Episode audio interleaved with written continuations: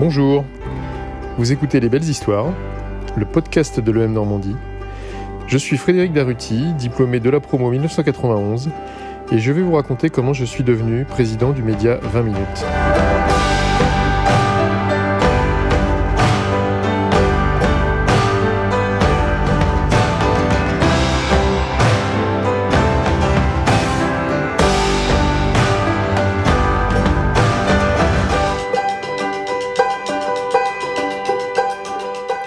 Premiers pas professionnels. C'était assez fou, hein, mais en 91, c'était euh, la guerre du Golfe, hein, si vous vous souvenez bien, mais ça, a été une étape hein, dans le, je pense, dans, le recrutement euh, des cadres euh, de manière générale. on recevait encore beaucoup d'offres en sortant de l'école. Et je crois que ça a complètement changé depuis. mais on, avait 5-6 offres d'emploi. comme ça, vous êtes jeune diplômé, présentez-vous. et donc ça, c'est c'est un marqueur, je me souviens très fort. J'avais reçu une, offre d'emploi d'une société qui s'appelait Molnike, euh, ça vous dit peut-être rien, mais qui faisait euh, des protections féminines, la marque Nana, donc ça c'est plus connu. Et, euh, j'étais avec mes potes, j'étais mort de rire. J'ai dit, pour vendre des protections féminines, mais ils sont, enfin, je veux pas faire ça. C'est impossible. Je me vois pas du tout aller présenter ce genre de produit à, un acheteur et encore moins à une, femme. Je rentre chez Procter et six mois après, Procter décide de lancer en France la marque Always. Et donc je me suis retrouvé à vendre, euh, et, mais à vendre from scratch. Donc le produit n'existe pas. Il fallait expliquer techniquement pourquoi c'était un très bon produit. Et c'était vraiment un très bon produit, mais, mais il fallait être très technique. Et, là, Procter est super parce que ça vous enseigne que les mots à utiliser pour parler d'un produit qui est pas facile du tout. Euh, on, en, parle aujourd'hui avec euh, et de plus en plus d'ailleurs. Hein, c'est très, c'est assez récent d'ailleurs. Hein, ça, a vachement évolué, mais avec un ton beaucoup plus libéré. Donc bon, l'anecdote c'est que voilà, je me suis retrouvé à aller vendre ce produit à des acheteurs et des acheteuses euh, de la grande consommation. C'est terrible, hein, là on se rend compte qu'on remonte quand même assez loin parce qu'en 91, la partie numérique, c'était un peu. En France, c'était le Minitel, il y a la téléphonie mobile existait à peine. Euh, je me souviens avoir eu mon premier téléphone mobile en voiture euh, chez Procter avec un, énorme appareil qu'on transportait, comme était gros comme une mallette. je suis parti en 2000 de mémoire. Euh, dans une start-up euh, qui avait pour vocation à vendre des produits de beauté. Euh, donc, c'est un site de vente en ligne, mais qui vend tous les produits de beauté qu'on peut trouver sur le marché, depuis ce qui se trouve en grande conso jusqu'à la pharmacie, parapharmacie, parfumerie. Et le, truc était un petit peu tôt par rapport à la sécurité des paiements, par rapport au, débit, parce que tout ça, ça, a évolué à une vitesse de malade hein, depuis 20 ans. Et, et, donc, on est tombé au bout d'un an. L'opération, elle a été assez excitante. Puis au bout d'un an, on voit qu'on fait pas assez de business et que le truc peut pas marcher.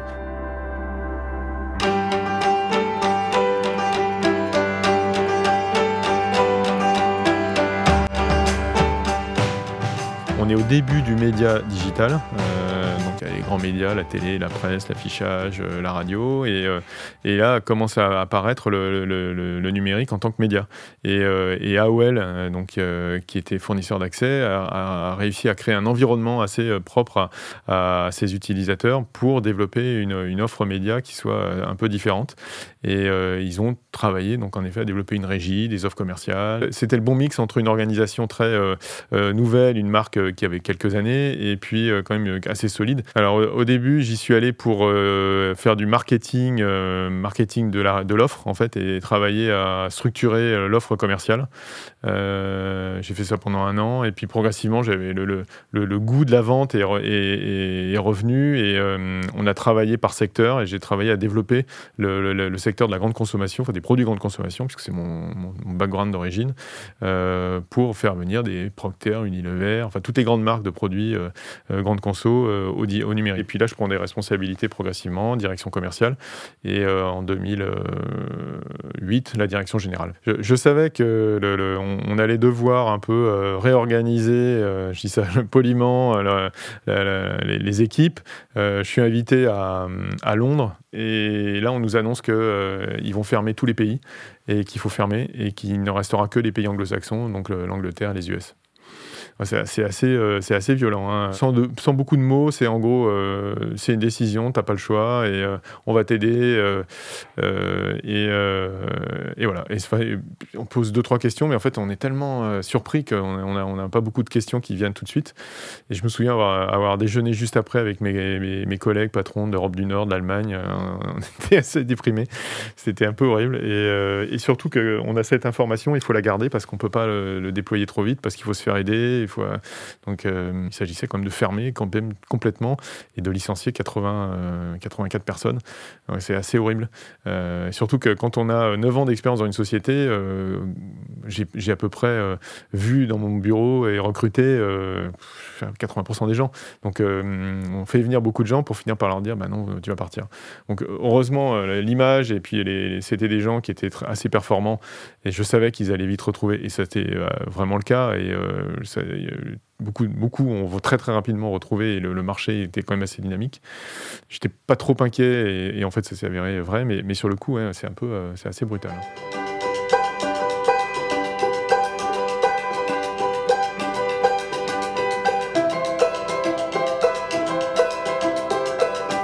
Gérer la transformation numérique d'un grand groupe.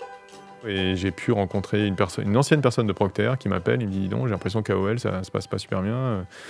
Et tu chercherais pas un boulot? Je dis bah si, bien sûr, euh, pourquoi pas et euh, la personne travaillait chez Prisma Media, enfin Prisma Presse à l'époque. Et euh, il recrutait quelqu'un pour euh, s'occuper de, l'activité numérique de manière générale, la, de la transformation de l'entreprise, des nouveaux métiers, de la régie, des techniques. Et, voilà. Il y a des marques super connues hein, chez Prisma et qui sont, vraiment très fortes. C'est un groupe qui, en, marque média, est vraiment très fort, comme Capital, Géo, Femme Actuelle. Et il y en avait une qui est, qui est, très grand public et qui est un peu moins connue, qui s'appelle Télé Loisirs, enfin qui est très connue, hein, mais on n'imagine pas tout ce que ça pouvait euh, avoir comme, euh, comme intérêt en termes de, capital. C'est une application aujourd'hui qui est utilisée par euh, autant de personnes qu'une application d'information chaque jour, et avec en effet un, service qui était qui progressivement est devenu indispensable. Hein. Qu'est-ce qu'il y a à la télé ce soir? Il y, a des marques très fortes. Euh, il y a une production de contenu incroyable, euh, qui sont tous ces, tous ces titres. Il y a une vingtaine de titres, hein, comme c'est donc c'est incroyable. Il y a 500 cartes de presse qui font donc énormément de contenu. Euh, et je me dis, mais ils le font sur le print. Donc il y a un truc à un moment, c'est de se faire en sorte que tout ça permette de la puissance en numérique. Et, les marques, c'est référent. Les gens sont en confiance. Donc comment on fait qu'à un moment ou un, ou un, autre, ces marques-là existent aussi sur le numérique? Puis quand vous parlez du une rédaction comme Cuisine Actuelle, euh, des gens comme Capital, des gens comme euh, National Geographic. tout ça, c'est pas des, gens qui ont les mêmes cultures et les mêmes fonctionnements, même s'il y a une seule, une seule entreprise. Donc, comment on les fait avancer? Il faut trouver des gens qui sont un petit peu moteurs. Il faut mettre en place des, outils qui soient les mêmes pour tout le monde pour simplifier certains éléments. Parfois, ils veulent aussi des outils pour se différencier. Donc, il faut leur dire maintenant, là, le succès, ça va être d'avoir le même parce que on va pouvoir essayer de trouver des moments d'échange. De, et c'est ça qui, euh, mais ça, c'est pas évident parce que dans une, dans une rédaction, vous avez envie de faire quelque chose qui est unique et c'est normal.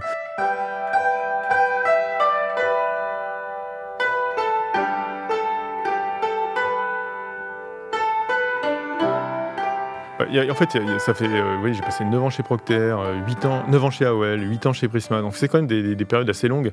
Donc à un moment, il faut se remettre en question et se dire, euh, j'en ai fait un peu le tour. Enfin, qu'est-ce que j'apprends encore en plus?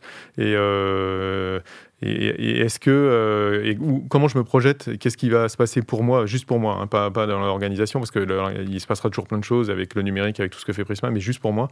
Et en fait, je, me dis que j'arrive à un niveau un peu euh, où, euh, la, courbe, elle, monte un peu moins vite. Donc, je me dis, c'est peut-être intéressant de se remettre un peu en question. Il y a toujours eu ce, cette question que j'ai est-ce que je vais dans une grosse organisation, une plus petite organisation, et, avec le risque de la petite organisation, mais en même temps le côté hyper excitant? Et, ce qui m'a vraiment plu euh, chez 20 minutes, c'est ce, sujet de la marque euh, qui est hyper forte, qui est hyper connue, qui a un ADN assez fort euh, au niveau national. Et, en même temps, c'est une petite équipe, hein, c'est 200 personnes, donc c'est c'est pas une grosse organisation. Donc ce, et c'est ce sujet où, où bah, Prisma, c'est 1300 personnes dans un groupe hyper puissant au niveau international qui s'appelle Bertelsmann. Donc il y a ce côté aussi où on se dit, tiens, on va pouvoir être un petit peu plus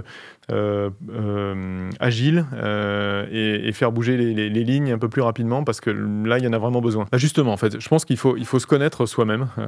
c'est tout bête, mais il faut connaître ses aspirations, il faut connaître ses goûts et, faire dans, dans l'environnement pro qu'en effet, on s'épanouisse à titre personnel.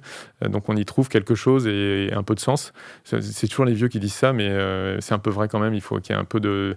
Alors, le, sens, c'est pas le même finalement au, début de sa carrière et après, mais il faut qu'il y ait un sens un peu qui, guide voilà, ses, choix.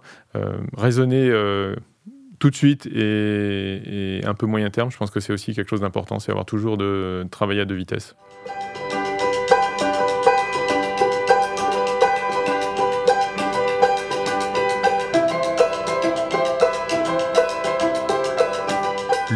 La promo de l'EM Normandie. La promo, c'est mon premier réseau d'amis. Ce réseau-là, euh, bah, il est super important parce que c'est des gens qui sont. Euh, c'est des amis, donc on, a des, choses des, goûts en commun et, on s'apprécie, mais on a, on a, évidemment aussi une certaine proximité dans, le métier. Euh, on n'est pas. donc on, se comprend assez vite et même si on bosse pas ensemble, on peut partager des choses euh, et, se comprendre. J'ai rencontré ma femme, euh, je viens du directeur de l'école qui disait euh, on, est, quand même une grande agence matrimoniale aussi.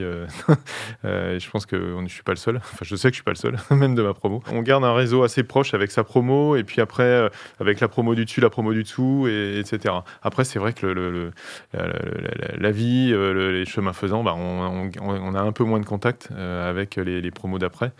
Euh, mais avec les, proches, euh, mes meilleurs amis sont des, amis de, la promo.